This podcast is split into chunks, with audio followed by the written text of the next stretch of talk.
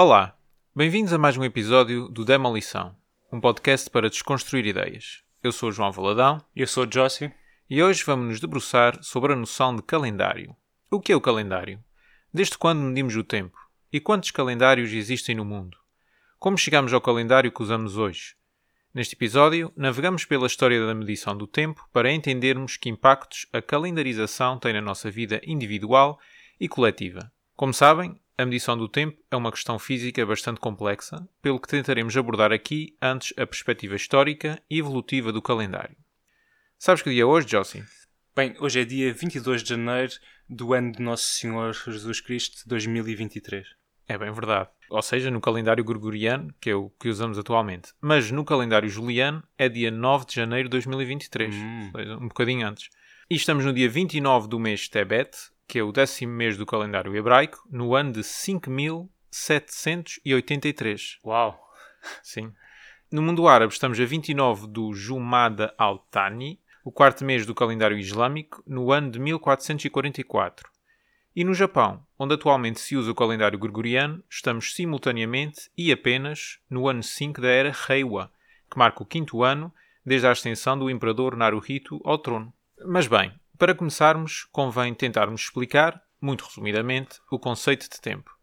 O que nos podes dizer sobre o tempo, Jossi? Eu podia começar com considerações filosóficas acerca do tempo, mas vamos começar pelo que diz o dicionário Pribera. O tempo, segundo esse dicionário, pode ter, entre outras, eh, as seguintes definições: ser uma série ininterrupta e eterna de instantes, ou uma medida arbitrária de duração das coisas, uma época determinada, um prazo, uma demora, uma estação ou uma quadra própria. Então, o tempo pode parecer uma coisa subjetiva. Se estivermos a fazer a prancha durante um minuto, não será o mesmo se estivermos a fazer uma coisa que gostamos, ah, como fazer, como falar com uma pessoa querida. Exato. Os teus alunos te dirão que um minuto da tua aula se calhar é muito longo. Assim, sem dúvida. Mas e então, e como medimos realmente o tempo? Historicamente, e indo mesmo até aos primórdios da humanidade, a forma mais simples e óbvia de medir o tempo era através da observação dos astros. O Sol nascia e punha-se, e isso constituía um dia, e estabelecia um ritmo para as coisas que fazíamos. Outra observação muito antiga é a do ciclo lunar, portanto, o crescer e o decrescer da Lua, que vai eh, dar origem ao mesmo. Ou seja, coisas muito óbvias, hum, de fácil observação, não é? E já que falas de, de mês, portanto, a etimologia da palavra mês eh, vem do latim mensis, que por sua vez vem do grego mene, que significa lua. Exato. Portanto, este ciclo lunar muda a cada 29 ou 30 dias e os primeiros calendários que temos eh, história ou, ou, eh, data são calendários lunares. E relativamente às estações, também devem ter sido observadas desde cedo. Sim, claro. E estão relacionadas com o ano solar ou com o ano trópico, que é o tempo que o Sol demora a voltar à mesma posição no céu em relação aos outros astros. Por exemplo, eh, do solstício de verão até ao próximo solstício de verão. Neste caso é, portanto, o ano solar. As estações eh, são facilmente observáveis. Ou está mais frio, ou está mais quente. Ou a folhagem está mais verde, ou mais amarelada. Mas atenção que nem todas as civilizações as observavam da mesma forma, porque isso varia com a localização geográfica. E evidentemente que as estações eram importantes para, ah, quando houve portanto, ah, o nascimento da agricultura, conseguir ah, definir ah, portanto, os momentos corretos para plantio e ah, Colheita e tudo mais. Colheita. Eh, E tens algum exemplo de como as civilizações antigas eh, faziam essa observação? Bem, ah, tem. No Antigo Egito, essa observação podia ser vista através da subida e descida do rio Nilo.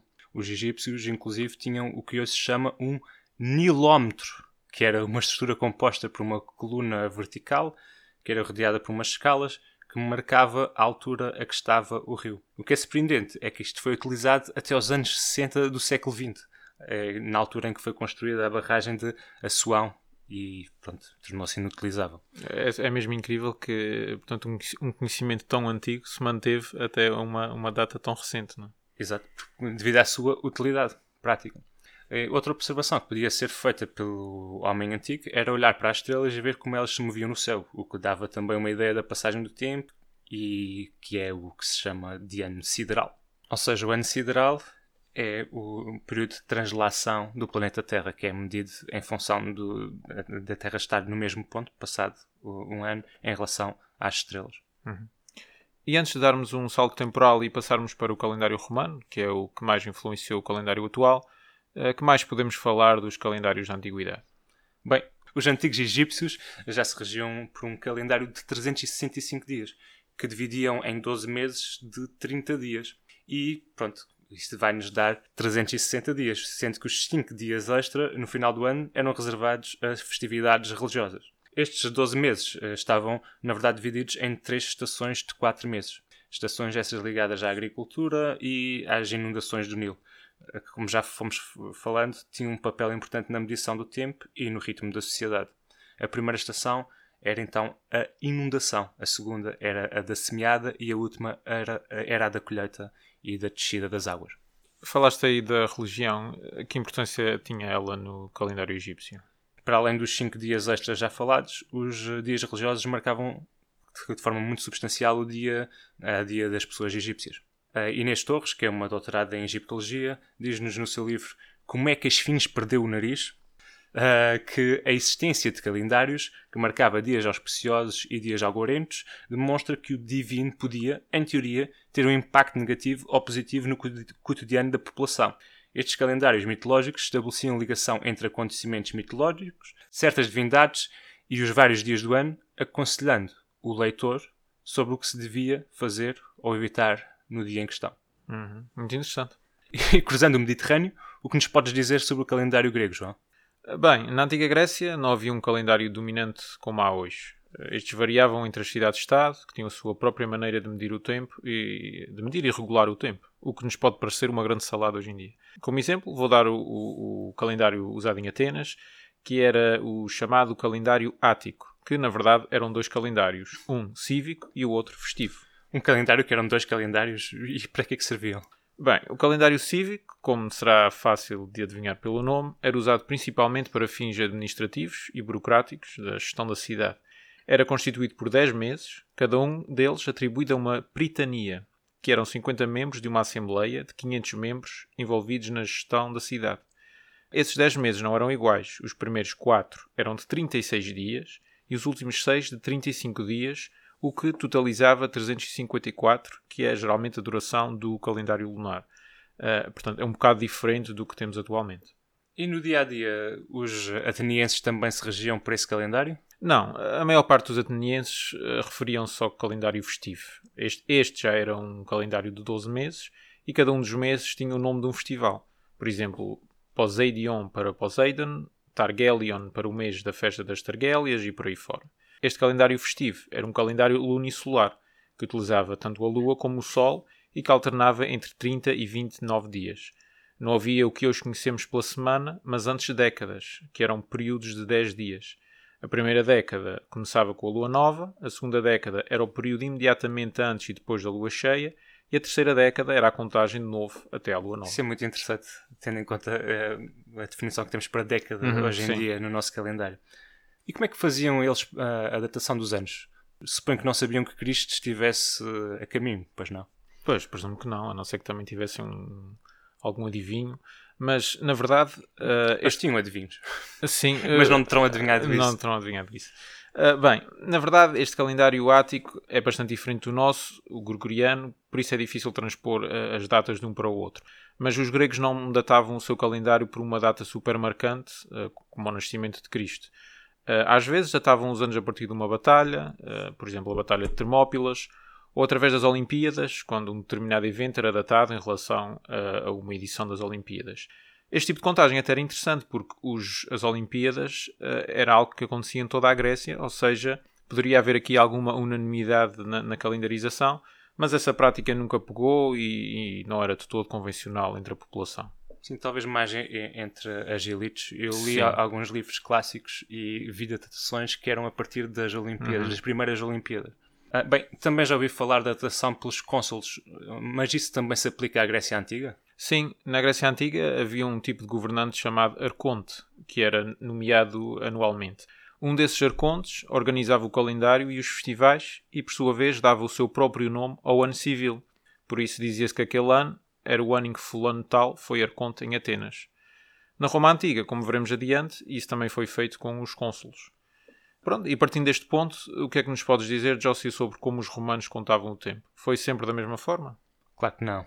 Tanto é que o nosso calendário atual não é mais do que uma correção ou um melhoramento do calendário romano. Mas já lá vamos. Uh, bem, o calendário romano surge já influenciado pelos gregos, uh, como vimos, mas também por outras civilizações, como os babilónicos ou os sumérios. O primeiro calendário, calendário terá sido criado pelo lendário rei de Roma, o Rómulo, em 753 a.C. Obviamente não era esta a datação utilizada na época. Né? Hum. Uh, durante o reinado de Rómulo, o calendário tinha apenas 10 meses de 30 ou 31 dias e começava curiosamente em Marcius. Depois vinha Aprilis, Maius, Quintilis, Junius, Sextilis, September, October, November e December. Peço desculpa se assassina o latim.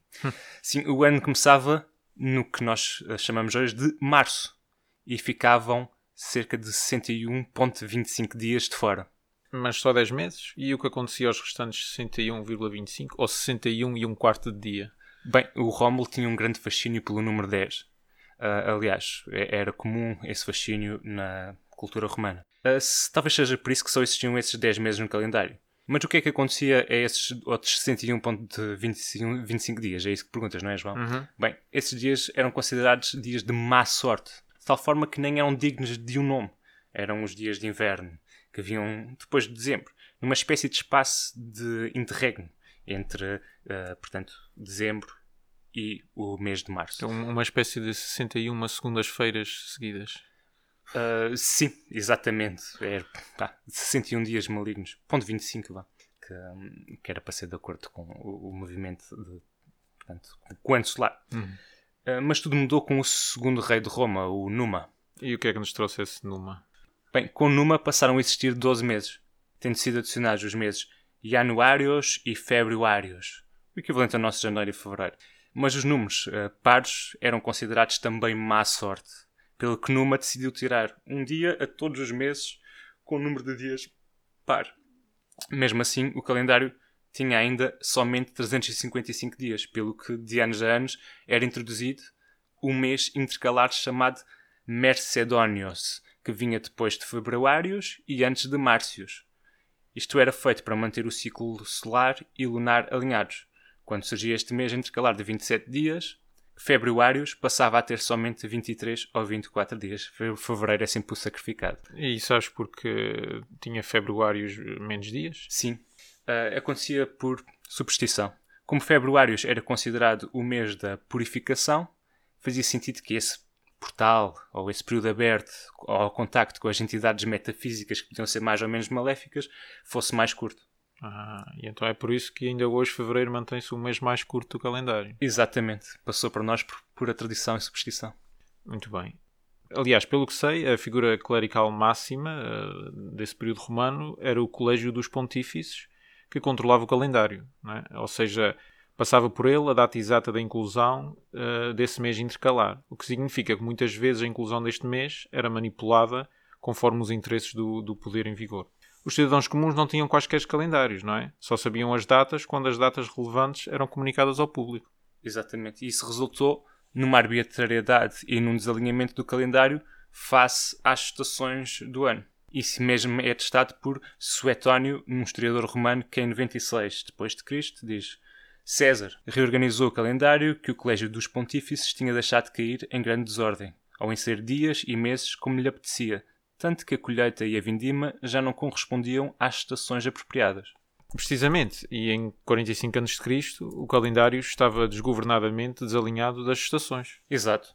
E é aí que entra Júlio César, como diz eh, o tal Suetónio, muda o calendário romano em 45 a.C. ou em 709, a contar da data da fundação da cidade.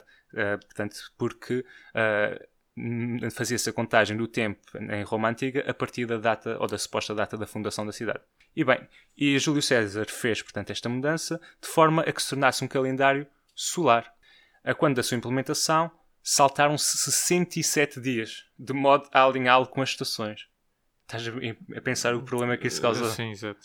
Este calendário incorporava então um dia extra a cada 4 anos, que seria adicionado, como ainda hoje em dia fazemos, a februários do nosso fevereiro, uhum. de modo a manter-se uh, fiável com o ano solar, que tem o equivalente a 365.2422 por aí fora dias mas que pelos romanos foi calculado como tendo 365.25 dias. O, o, que vai ser problemático no futuro, como, como vamos ver. Exatamente, porque isto implica uma deriva de um dia a cada aproximadamente 130 anos. Uhum. Bem, e que outras alterações existiram então com este calendário, João? Bem, uh, o mês intercalar desapareceu. Além disso, o número de dias em cada mês também mudou, passando vários meses a ter 30 dias Ignorou-se a substituição dos números ímpares e deram-se também mudanças nos números dos meses. Quintilos, uh, que era portanto o quinto mês, não é? porque o calendário começava em março, passou a ser Iulius, em homenagem a Júlio César, e mais tarde Sextilis, a chamar-se Augustus, em homenagem ao seu filho adotivo, o sucessor e primeiro imperador romano, uh, Augusto. Ainda bem que falas do nome dos meses. Tens ideia da origem dos restantes nomes? Sim, portanto, uh, Márcios é em honra do deus romano da guerra Marte, que é hoje o nosso março. Portanto, este era o período em que se, geralmente se iniciava as campanhas de guerra. Aprilis deriva do latim aperio uh, e festejava-se também neste mês a Parília, que era um festival agrícola. Uhum. Maios uh, é em honra da nossa deusa, da nossa deusa não, da, da deusa romana Maia. A nossa deusa Maia faz ler o horóscopo, não é? é nossa... Tarot. Exato. Uh, portanto, que é o nosso mês de maio. Június uh, em honra de Juno, que era, portanto, a irmã e mulher de Júpiter, a rainha dos deuses, que é atualmente o nosso junho. Quintilos então latim para quinto, portanto, que era o quinto mês, como, como já, já disse. Passa depois para Július no calendário juliano e é o nosso julho. Sextilis, uh, pronto, é, é seis em latim e também, como já dito, uh, passa a Augustos no calendário juliano, que é o nosso agosto. E os restantes? Os restantes meses seguem também essa lógica numérica. Portanto, September, October, November e December estão associados então a 7, 8, 9 e 10, respectivamente. Isso é muito curioso, porque os meses uh, têm, manter, mantiveram o nome do número, apesar uhum. destes já não corresponderem ao número da posição do mês no calendário. Exatamente. Uma vez que o januários e o februários foram adicionados ao eh, início do calendário. Uhum. Então isso quer dizer que, por exemplo, dezembro é literalmente o décimo mês, mas na realidade é o décimo segundo. É o décimo segundo, sim. Creio que eles uh, mantiveram isto por tradição, não é? Já, já era disseminado estes nome, nomes dos meses e não alteraram. Sim, e isso dá um, passou para nós através destes, destes milénios. Uhum. Acho que não mencionamos só eh, portanto, a origem de Januários uh, e Februários. Queres uh, completar, Jossi? Bem, exato, falta ainda mencionar o Januários, derivado do deus romano Janus, que era o protetor dos portais, o equivalente ao nosso janeiro. Portanto, no, em Roma Antiga, as portas dos templos de Janus estavam abertas nos tempos de guerra e fechadas nos tempos de paz. E o, falta ainda adicionar o Februários, que era o nosso fevereiro, derivado da palavra latina februa, que significa purificar, como já dissemos antes, que era então o mês da purificação. Neste mês acontecia a Februália, o festival da purificação, que durava todo o mês de fevereiro. E convinha ainda explicarmos o que são as calendas, os nonos e os idos, porque afinal Júlio César morreu nos idos de março. É verdade. As calendas, os nonos e os idos estão baseados no calendário lunar. As calendas, de onde vem a nossa palavra calendário, criou-se, marcaram o primeiro uhum. dia do ciclo lunar, o primeiro dia do mês, quando a lua estava ainda no quarto crescente. Os nonos começavam quando metade da lua estava visível, ou seja, aproximadamente no dia 7. E os idos eram o dia da lua cheia, portanto, o meio do mês. É por isso que se diz que Júlio César morreu nos idos de março, porque ele morreu a meio do mês de março, nomeadamente dia 15 de março de 44 a.C. Interessante. Sabes quando eu era mais novo e, e era ingênuo e ignorante, uh, eu pensava que os idos de março era tipo uma localização geográfica, tipo um palácio, uma coisa. Sim, é normal, porque isto não é explicado, não é? Sim, não. Uh, mas pronto, e agora vamos fazer um salto temporal grande, uh, de 15 séculos para a frente, para falarmos do calendário gregoriano. Mas antes de explicarmos o calendário gregoriano, Jossi, deixa-me só dizer uma nota sobre o Papa Gregório XIII, a quem se deve este calendário. Então, este Papa foi Papa entre 1572 e 1585, na mesma altura em que o nosso jovem rei Dom Sebastião desapareceu em Alcácer Quibir. Quando Dom Sebastião morreu, em 1578, o seu tio-avô, Dom Henrique, que era um cardeal da Igreja Católica, subiu ao trono. E o que é que ele fez? Pediu ao Papa para renunciar aos seus votos eclesiásticos, para poder casar e então dar um herdeiro a Portugal. Mas o Papa, que não queria aborrecer o rei Filipe de Espanha, não aceitou este pedido. E o que é que acontece? Dom Henrique morre dois anos depois, em 1580, e ficamos 60 anos nas mãos dos espanhóis. Mas ainda não acabou. Em 1582 é introduzido o calendário gregoriano pelo Papa. Ou seja, estás a ver quando recebemos aqueles calendários das funerárias? Foi parecido. Meu Deus. Por isso, obrigadinho pelo calendário Gregório, muito oportuno para contar essas seis décadas com os nossos hermanos. Enfim, é a velha história da manipulação do tempo para servir fins políticos. Isto era também muito comum na, na Roma Antiga. Os poderosos alteravam o calendário para antecipar ou retardar o fim de cargos públicos, conforme aqueles que eram os seus interesses. Uhum. O pagamento de rendas uh, ou até a data de batalhas também uh, dependiam de datas que podiam ser manipuladas também por essas pessoas. E então o que mudou, João? A quando do papado de, de Gregório XIII, o calendário juliano já tinha derivado 10 dias em relação ao ano solar. O que é que isto significa?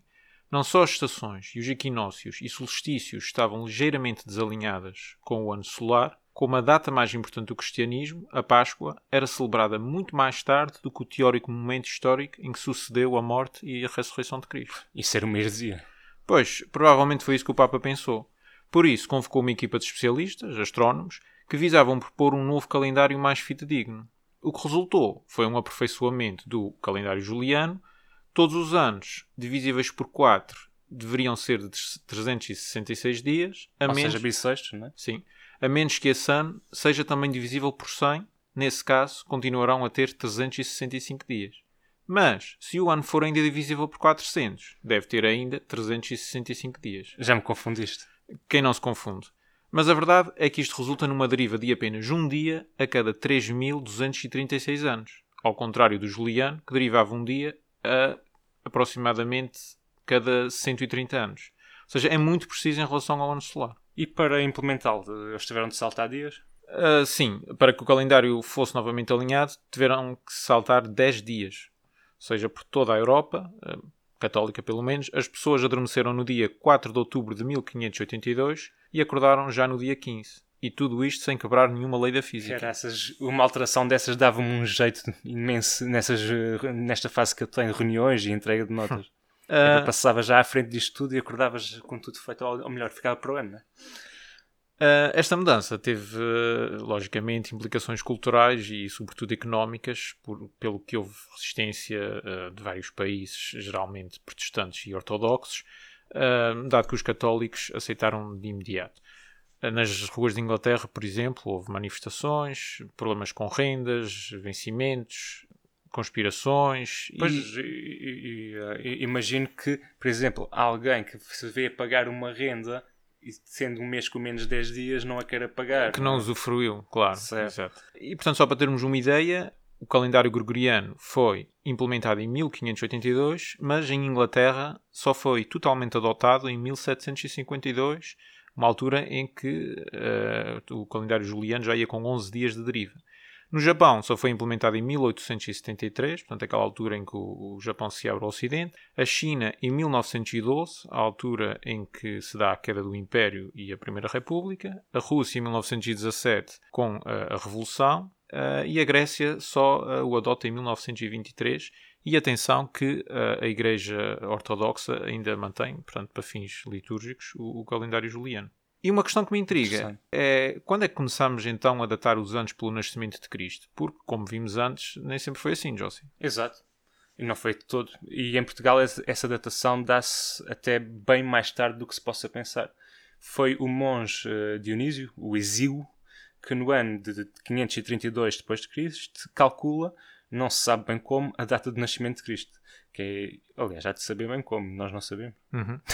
Equivalente ao ano de 284 da era Diocleciana, que era uma, uma datação ainda em uso pela Igreja Ortodoxa de Alexandria, que contava os anos a partir da última grande perseguição dos cristãos pelo imperador Diocleciano. É, só são aqui um à parte do, do Dionísio o Exíguo, ou Pequeno, como também é chamado. Eu acho que ele tinha ali uns cálculos matemáticos com o qual ele justificou, mas também era uma coisa aqui um bocado. E baseada em uh, textos bíblicos, não é? Sim, uhum. portanto, mas é, íamos alongar aqui um bocado e acho que. E, e há quem diga que, que é possível que tenha sido 4 anos antes do nascimento de Cristo, uhum. se de facto aconteceu. Sim, aliás, se, se, se, querem saber mais, mais sobre isto, uh, portanto, ouçam o nosso episódio sobre o Natal em que mencionamos isso. Ok. Exigno não queria usar um calendário cujo nome se referia a um perseguidor de cristãos, evidentemente, e resolveu datar tantas coisas a partir do nascimento de Jesus. É assim criado o Anno Domini, em latim, ou o Ano do Nosso Senhor, em português. Antes disso, como já mencionamos, os anos eram referenciados pelos cônsulos ou por quem governava nessa altura, que eram reis, imperadores, etc. E é logo nessa altura que os anos passam a ser contados em antes de Cristo e depois de Cristo? Não, uh, isso demorou ainda séculos até pegar. Em Inglaterra, o ano Domini começa a aparecer só no século VIII e IX. Uh, e em França e Itália, só para o final do século XV. Já em Portugal e na Península Ibérica, durante muito tempo vigorou a Era de César ou a Era Hispânica, que era uma variante do calendário juliano em que a datação começava a ser contada a partir do ano 38 a.C., uma data que não está muito bem explicada. O que é certo é que isto começa a cair em desuso e no século XV e eh, em Portugal o ano Domini é oficialmente adotado por Dom João I em 1422. Ou seja, isto faz com que, por exemplo, no resto da Europa já estava adotado o ano Domini em Portugal e em Espanha, estávamos 38 anos à frente. Excelente. Ah, já viste? Éramos avançados em pelo menos alguma coisa. Exatamente. Era no calendário. E a designação antes de Cristo, mesmo nos países cristãos, só aparece sobretudo a partir do século XVIII. Muito bem. Mas vamos avançar e relativamente a calendários uh, de outras partes do mundo, o que podemos dizer? há, há muitíssimo por onde pegar, desde a América Central, o calendário Azteca, Maia, até ao Extremo Oriente, mas porque o tempo passa depressa, vamos uh, simplesmente falar aqui do calendário judaico uh, e islâmico. Começando pelo calendário judaico, ou hebreu, é um calendário lunar que já se inspira no calendário babilónico e que acaba por influenciar o calendário cristão. É um calendário de 12 meses, em que cada mês tem 29 ou 30 dias cada mês começa com a lua nova. Mas como o calendário lunar tem menos 11 dias que o calendário solar, em cada 19 anos eles pegam em 7 anos, não consecutivos, e adicionam um mês. É o que se chama de ciclo metónico, uh, nome que se dá a Meton de Atenas, que o criou portanto, em, 1400, uh, em 432 a.C. Que confusão. É, estas coisas são um pouco confusas. Mas, mais simples, é uh, o ano zero do calendário judaico, que é, segundo as Escrituras, a criação do mundo por Deus. Portanto, poderá estar aqui a origem da semana como a conhecemos. Que não é mais do que uma medição de tempo, que é uma convenção humana. Ou seja, não é observável, como a passagem da Lua ou do Sol. Sim. E porquê é que eu digo que poderá estar aqui a origem? Porque, segundo as escrituras judaicas, Deus criou a Terra em seis dias e descansou no sétimo. Mas, na verdade, a divisão do tempo por sete dias já era uma prática existente pela altura uh, em que as escrituras foram criadas, pois uh, sabe-se que, que, foram de inspiração babilónica. Mas daqui a pouco falaremos da semana e de outras divisões, como as horas e os minutos. Hoje em dia, o calendário judaico é essencialmente usado para fins religiosos uh, de uma forma global, mas, sem surpresa, tem um peso muito substancial na vida cotidiana em Israel. A semana lá, ao contrário de, daqui em Portugal, começa ao domingo, ou seja, as pessoas começam efetivamente a trabalhar nesse dia e trabalham do domingo a quinta-feira, ainda trabalham um pouco na sexta-feira e descansam no sábado, o dia de celebrar o sábado. E o calendário islâmico? Presumo que, como cristão, terá ido beber também ao calendário judaico, não? Exato, também foi beber essa fonte. O calendário islâmico, também chamado de egírico, ou muçulmano, é um calendário lunar de 12 meses. Isso mesmo é dito no Corão, onde se, onde se pode ler o número de meses junto de Deus é de 12. Assim está no livro de Deus desde o dia em que criou os céus e a terra. Caraças. É de Deus foi responsável, ele organizou tudo perfeitamente, inclusive o calendário. Neste calendário há um ciclo de 30 anos, em que 11 anos são de 355 dias, designados por anos intercalares ou abundantes, e os restantes têm 354 dias e são designados de anos comuns. Agora, aqui mais um bocadinho de complexidade. Em cada ciclo são considerados intercalares os anos 2, 5, 7, 10, 13, 16, 18, 21, 24, 26 e 29. São os números do Totoloto. Olha, quem sabe. Tentem, Tentem pode dar exato, sorte. Exato. Uh, e quando é que foi adotado esse calendário? Esse calendário começa com o ano da Égira, que é quando o profeta Maomé uh, foge de Meca para Medina no nosso ano de 622 depois de Cristo.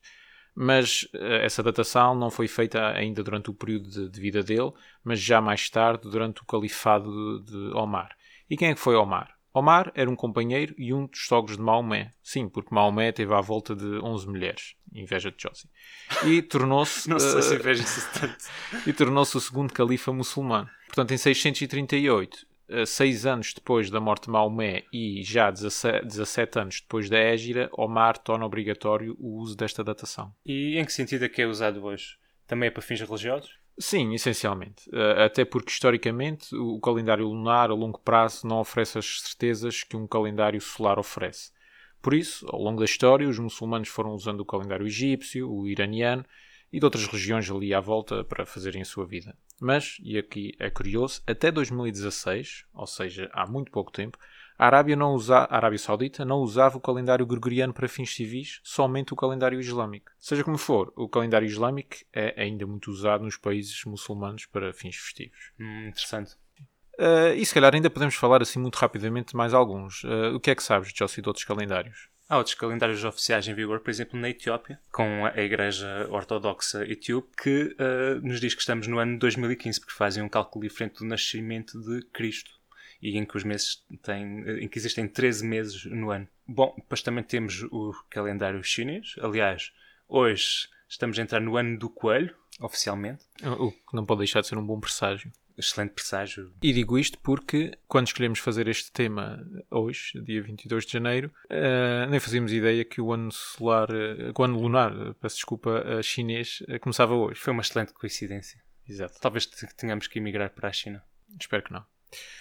Mas passando a algo que, que, nos falta falar, de onde é que vem esta semana de, de sete dias, Josie? Bem, a semana de sete dias parece vir da Babilónia, portanto longínqua. Já nessa altura, portanto estamos a falar em 2600 a.C., os babilónios trabalhavam seis dias e descansavam no sétimo, que era, o considerado, que era considerado o dia sagrado. As origens deste número podem estar relacionadas com os astros, pois eles detectaram sete planetas, ou pelo menos o que eles achavam que eram planetas, e que acabaram por dar origem aos nomes dos dias da semana em vários países. Esses astros parecem ter sido ordenados pelo movimento mais rápido ou mais lento conforme apareciam no céu. Os babilónios que eram muito interessados em astronomia. Mas como é que era essa ordem? Eh, devia começar pelo Sol, então? Exato, claro, começava pelo Sol. É o, é o nascer do dia. De, em inglês, o domingo ainda ser chamado de Sunday. Hum. Passámos depois para a Lua. Por isso, em França, se chama lundi. E em espanhol, lunes. Não é assim que se diz, mas não interessa. E por aí fora temos uh, a seguir Marte, que dá origem a mardi e martes. Mercúrio, que dá origem a mercredi e miércoles. Júpiter, que dá origem a jeudi e a jueves. É, jueves. Jueves. Uh, Vênus, que dá origem a vendredi e a uh, viernes. O sexto dia era dedicado a Saturno, que já não dá nome a esse dia nas línguas que falamos, mas que se mantém em inglês, que é o Saturday. Claro que estes termos são em latim, mas esta ideia de associar os astros aos dias remetem ainda para a Babilónia. E esta divisão da semana suponho que se espalha a outras regiões já na Antiguidade. Exato. Eventualmente espalha-se também para a Pérsia, para Israel e até para a Grécia. E até longe, como a Índia e afins, por via das conquistas de Alexandre o Grande. Também na Europa, a semana de sete dias é adotada pelos romanos, que por essa altura usavam uma divisão de oito dias, em que um desses dias era o dia do mercado e do descanso. É aqui então que se dá o nome aos dias que nos são familiares hoje. Hum, muito interessante. É, é, interessante ver como, como essa herança linguística ainda se mantém em várias, se bem que não de forma unânime, mas uh, em várias línguas europeias, como o espanhol, o francês e o inglês. Mas então, por que raio é que temos nomes tão diferentes uh, para os dias da semana em Portugal? Exato. Bem, o nosso domingo tem uma origem cristã. Vem do latim Dies Dominicos, que significa Dia do Senhor. E o sábado, não deve ser difícil de adivinhar, vem do sabato judeu. Quanto às feiras, segunda, terça, quarta, quinta, sexta. Essas palavras derivam da palavra latina féria, que está associada à festa, neste caso à festa litúrgica, dia em que não se trabalha e que dá origem também ao feriado. Uhum. Nesse sentido, sendo o domingo o primeiro dia da semana e dia de festa litúrgica, segunda-feira significa o segundo dia após a festa, terça-feira o terceiro dia, e assim sucessivamente. E foi de facto o único país cristão em que se adotou este costume, também é encontrado no Brasil e em outros, em outros territórios de língua portuguesa, claro. E, e mesmo para acabar, o que podemos falar sobre as horas, que no fim de contas também são uma importante divisão do tempo. A hora, ah, assim como a semana, é mais uma engenhoca que nós inventamos para poder gerir melhor o tempo. Ainda assim, já é uma prática bastante antiga. Os antigos egípcios dividiam o dia em 12 horas, que correspondiam à luz solar. À noite, as horas não eram contadas. É claro que estas horas não eram precisas, porque o dia não tem a mesma duração no verão Uhum. e no inverno, que significa que provavelmente no verão tínhamos horas mais longas, e no sim. inverno horas Mais mais, curtas. Uh, só mais tarde, eh, já na Grécia Antiga, é que aparece o dia de 24 horas, através de cálculos astronómicos que tornaram as horas uma medição mais precisa. Uhum. E já que falamos em horas, de onde é que aparecem os relógios? Os primeiros eh, relógios, as primeiras medições, eram feitas com relógios de sol. E só na Idade Média é que começam a aparecer os primeiros relógios mecânicos. Usual- ah, Claro que um relógio de sol não, é- não, não funciona à noite, né? Uhum. E na Idade Média começam a aparecer os primeiros relógios mecânicos, usualmente nas torres das igrejas e em outros edifícios públicos, utilizando um pêndulo. Já no século XV começam a aparecer os relógios de bolso e então no século XX, já na Primeira Guerra, é que o relógio de pulso começa a tornar popular. Bem, a precisão destes relógios torna-se cada vez maior com a invenção dos relógios de quartz, que é um cristal. Portanto, a, a- a energia que passava nesse cristal é possível medir a oscilação e, portanto, tornava mais preciso cada segundo. E com a criação dos relógios atómicos, que são ainda muito mais precisos, nos finais da década de 40, com o Césio 133, se não estou em erro, e que é, aliás, ainda hoje é o Césio 133, é, digamos que a medição da, da onda, da oscilação do, da, da energia que passa pelo Césio 133, que é a unidade oficial de medida para o segundo. E vamos terminar por aqui, o episódio já vai longo, mas ah, não sem antes irmos às nossas recomendações bibliográficas. Uh, Jossi, o que nos tens para recomendar hoje? Bem, eu trago um livro do Eduardo Galeano, que eu tenho apenas uma edição em inglês, que chama-se Children of the Day. E no fundo, o que é que ele faz? Faz uma, um calendário do ano inteiro, desde o dia 1 de janeiro até o último dia do ano, em que, para cada dia de cada mês, ele fala de eventos históricos relevantes da humanidade. É, Muito bem. Eu, da minha parte, queria recomendar um livro que não li na íntegra, mas eh, que é bastante explicativo de- de- da história do calendário, que se chama precisamente The Calendar, eh, de David Ewing Duncan. Infelizmente, eh, este livro não está disponível em português e a edição que lemos é em inglês, da HarperCollins. Pronto, e terminamos aqui o nosso episódio. Agradecer a todos aqueles que nos eh, ouviram até aqui eh, e pedir para nos seguirem nas plataformas que usam para ouvir eh, o episódio, darem uma votação amiga, também nos seguirem nas nossas contas nas redes sociais e, da nossa parte, voltamos daqui a duas semanas com um novo tema. Um abraço. Um abraço.